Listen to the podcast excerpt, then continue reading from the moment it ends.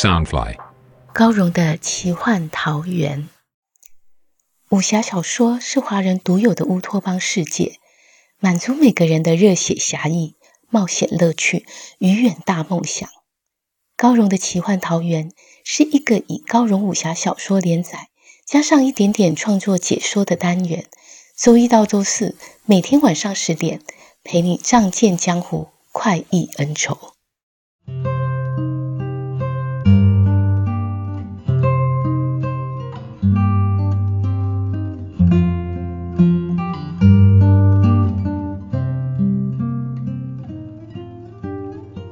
迎来到高荣的奇幻桃源。大家好，我是高荣。今天要陪你聆听的是《残天阙》二十七集。上一集我们谈到魔界的邪魂，今天要来谈的是梦族。国王的眼睛被风小刀所伤，术师善人离请了梦族的孟婆子下山，用金元治愈神术为九福儿疗伤。什么是金元治愈神术呢？就是梦族输出自己的精元，为患者医治伤病。他们就像是魔界的医生，所以魔界把他们保护得很好，从不让他们下山。因此，风小刀的师傅若水曾说，梦族是一个神秘的族群。当初尹无烟会背叛魔君幽奇，抛弃自己的孩子，就是为了抢夺梦族圣女。尹无烟逃出魔界后，因为被各方追杀，就把抢来的梦竹圣女托给菊香村的一名村妇照顾，引来的菊香村的那一场浩劫。魔小孩会杀了风小刀的父亲，也是为了抢回梦竹圣女。梦竹圣女究竟有什么奇能，竟然引得众人争抢？白衣寺里的梁小妖曾经说过，等到明年音乐之时，少君迎娶圣女。取得天印力量，魔界就能一统天下，这是魔界所有人的盼望。所以，他们派了重兵把守在梦族圣女所在的地方，不容许半点闪失。但是，善人离却对鹰王和狐王说：“再怎么严密的把守，少君和圣女的婚事仍会出现差错。这又是怎么回事呢？”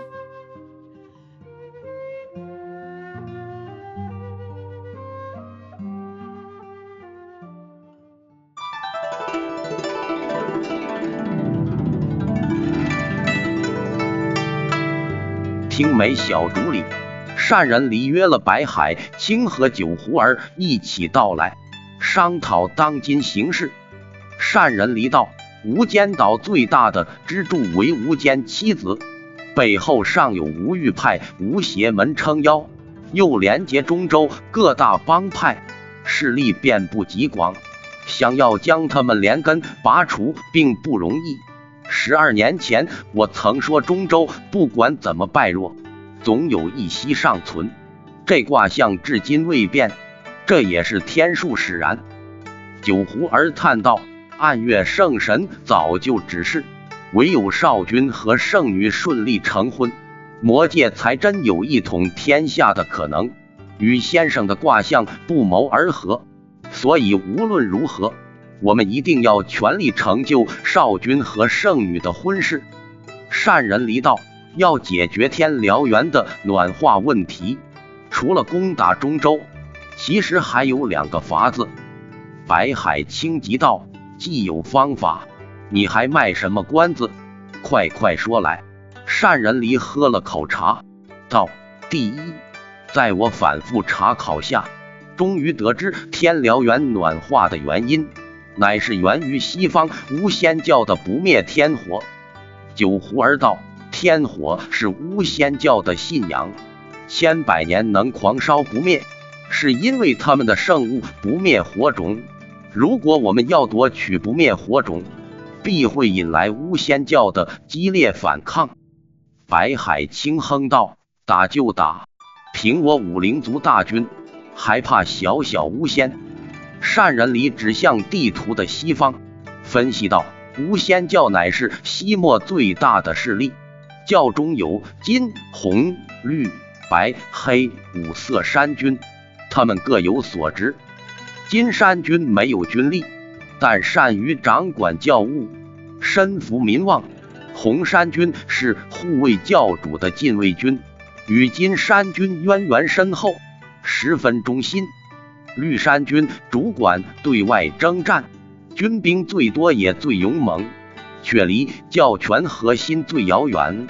白山军主管祭祀，会使用玄术。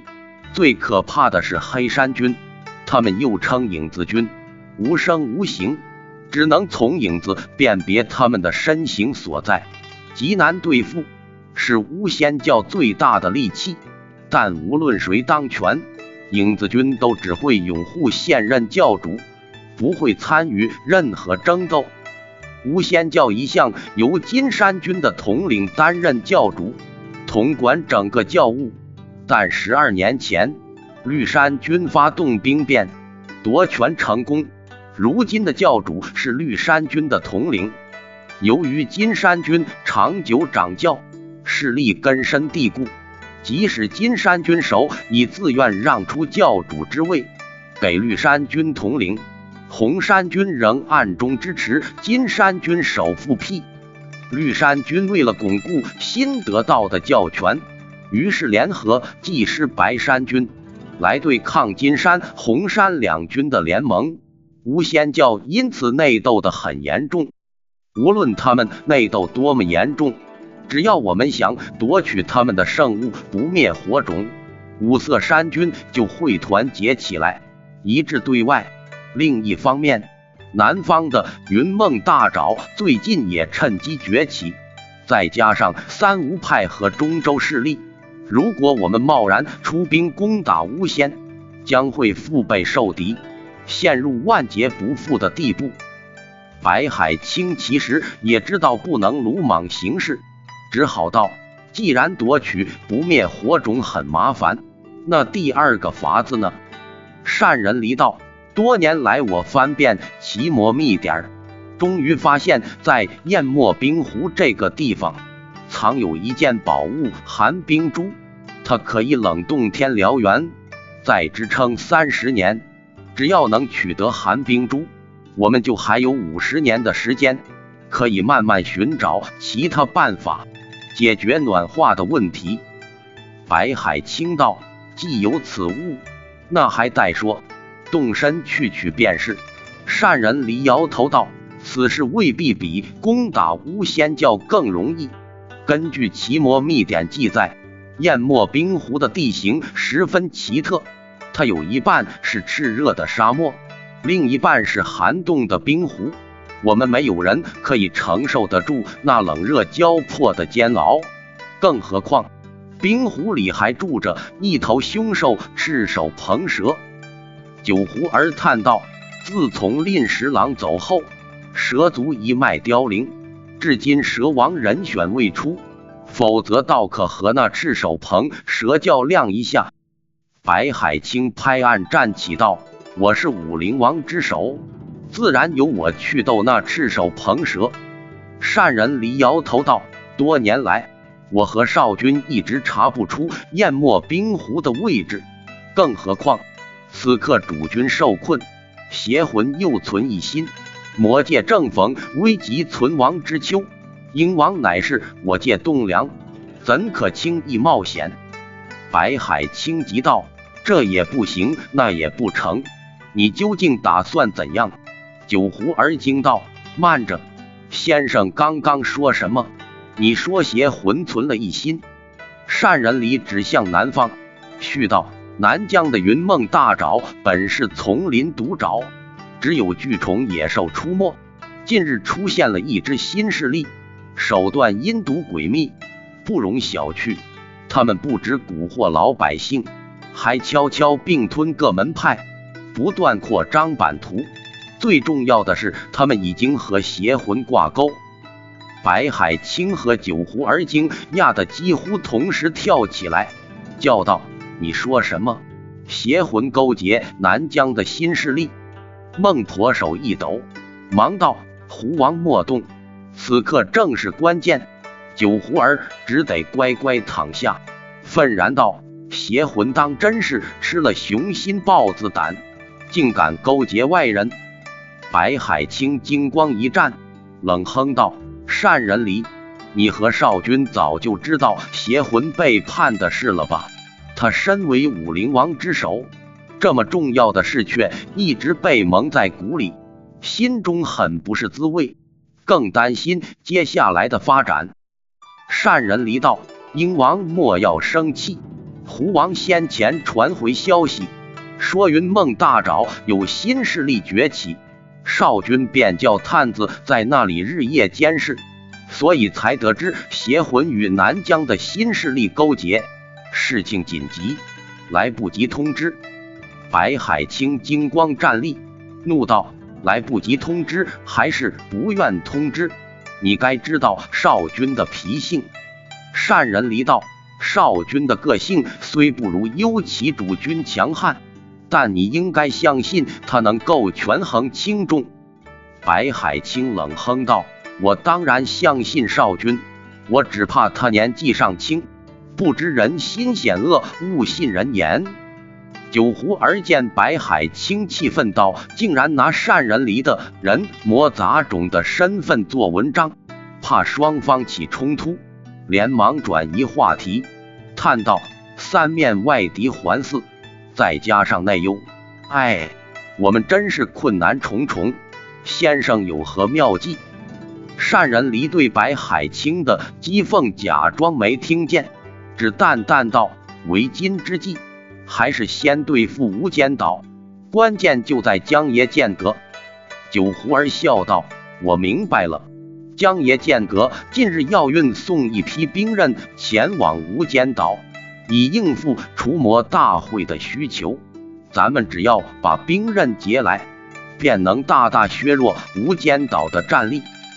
单人离微笑道：“少君认为咱们应该好好利用这批兵刃，设下一箭双雕之计。”白海清和九湖儿面面相觑，同声问道：“如何一箭双雕？”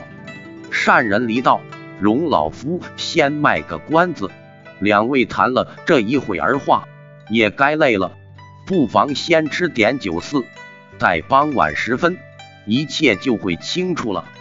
此时，小童端出酒盘，盘中不只有好酒，尚配有酒肆。善人离斟酒相敬，二灵王却无心与他应酬，善人离也不在意，只自顾自的吃喝。白海清虽然焦急不耐。也知道善人离不会再多说一句话，干脆自己喝着闷酒，一杯接着一杯，只觉得度时如年。酒壶儿心中却十分好奇，因为幽其受困，四位灵王从小就看着少君长大。一开始，他们还指点过少君武功，但少君天赋聪颖，又日夜苦修残天阙。后来他的修为早已胜过灵王们，而善人离乃是魔界第一术师，素有掌中千里之称，向来辅佐少君打理一切事务。这回却像是少君自己运筹帷幄，不知他的计策是否也已经青出于蓝，比善人离更加厉害了。一缕山雨欲来的诡谲气氛在小小的木屋中流转。白海清觉得连喝酒也无味，他实在坐不住，索性在屋中走来走去。这个沉寂已久的战将，想到即将掀起的风暴，心头的热血就沸腾起来。过了许久，外边的天色终于暗了，夜空中的星光渐渐出现。梅树林外，忽然传来一声呼喝：“报！”白海清和九湖儿心中一跳，都想来了。善人离沉声道：“说，那探子大声禀报，浮尘海一地，邪隐率领两万邪魂大军出战。”善人离拿酒杯的手一抖，杯中酒水摇荡，飞溅出一两滴。白海清心想：善人离一向沉稳，听见邪魂大军出动的消息，却惊吓得脸色苍白，连酒杯也拿不稳，必定有大事发生。喝问道：“怎么回事？邪魂为何出动大军？”单人离却只双眉微皱，没有回答。九胡儿也急问：邪魂究竟遇上什么麻烦？咱们不需援手吗？白海清见善人离不回答自己，便对屋外的探子喝问：另一方是谁？探子答道：对方是两男一女。白海清和九胡儿听见对方只有三人，竟然单挑两万邪魂，惊诧的说不出话来，都想如此厉害的对手究竟是谁？善人离也觉得奇怪，怎么多一名男子？又问屋外探子道：“除了兰亭主人和画儿姑娘外，二公子也出战吗？”探子回报：“没有灭魂二公子。”是一名持刀的青年，来历不明。善人离一回首，见白海清金光如刃的瞪着自己。酒壶儿若非双眼受伤，只怕也要用离妹瞳术逼自己说实话。他正要开口解释，白海清气冲冲的拍案站起，身形一闪，一把揪住他的衣领，暴喝道。原来今晚便是邪魂向兰亭香榭动手的日子，你却叫我们在这里苦等，你安的什么心？他右手扬起，掌风凌厉，几乎就要狠狠打向单人离。单人离在白海清凌厉的掌风笼罩下，全身皮肉如要绽开，疼痛的几乎窒息昏去，但他眼神平和，凛然无惧。只挣扎着自怀中拿出一只玄铁令牌，这令牌上方铸着暗月圣神图像，正是魔界主君的十三天令。他费尽力气道：“少君有令，不得轻举妄动。”白海清一见令牌，身子巨震，迟疑半晌，终于将大掌缓缓放下，放开善人离衣领，向后猛力一推，愤愤道。他要是少了一根汗毛，我一定将你碎尸万段。九胡儿听着两人争执，本来雪白的面容更白得无一丝血色，恐惧、担忧齐上心头。向来机智的他，脑中只纷乱无比。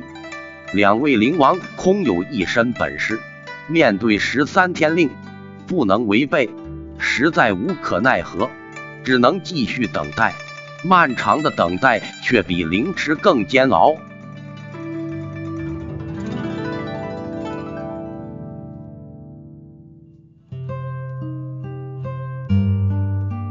魔界术师善人离邀请鹰王、狐王前来听美小竹，一边分析天下势力，商量如何解决天辽原暖化的问题，另一方面也关注着浮尘海的战况。白海清与九狐儿听见邪魂大军对上兰亭香榭，都非常激动。但善人离却拿出魔界的十三天令，阻止他们行动。他究竟存了什么心思呢？欲知详情，请听下回分解。